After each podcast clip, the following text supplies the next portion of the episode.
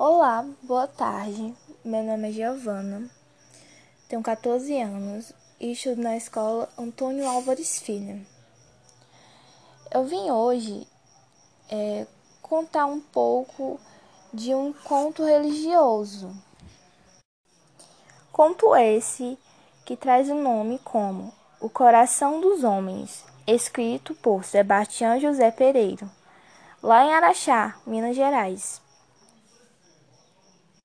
Bom, é um conto que conta que São Francisco foi um dia até Deus é, querendo saber como ele podia entender o coração do homem, né? O que ele podia fazer para entender o coração do homem.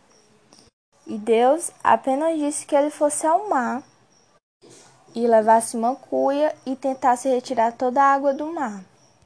Então, né, o santo humilde não questionou aquilo que Deus falou e começou a trabalhar, tentando retirar água do mar, tentando, tentando.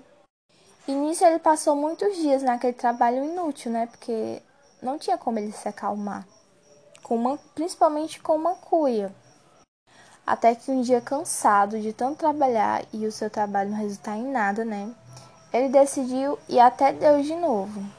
Chegando até Deus, ele falou que o trabalho dele não tinha resultado em nada e pediu desculpa, né?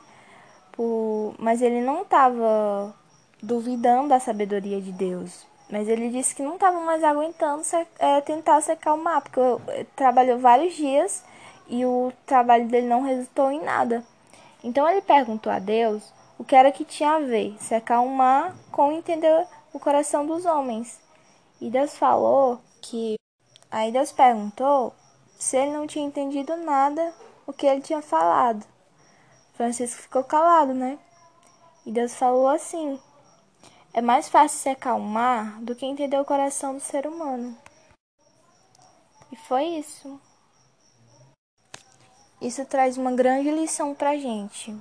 É, Ninguém consegue entender o coração do homem. Ninguém consegue, nem, ninguém consegue saber o que se passa na cabeça do homem. Só Deus sabe. Cada pessoa é diferente da outra. Ninguém é igual a ninguém. Tem pessoas que aparentam ser boazinhas, mas no fundo, no fundo não é. E uma pessoa pode andar bem vestida e pode ser muito bem um ladrão, mas muitas pessoas tratam mais bem uma pessoa que está bem vestida do que um morador de rua. Mas muitas das vezes, aquele morador de rua é mais honesto do que aquele que está usando gravata e terna. E eu fico aqui por hoje. Espero que vocês tenham gostado. E aguardem o próximo podcast. Muito obrigada.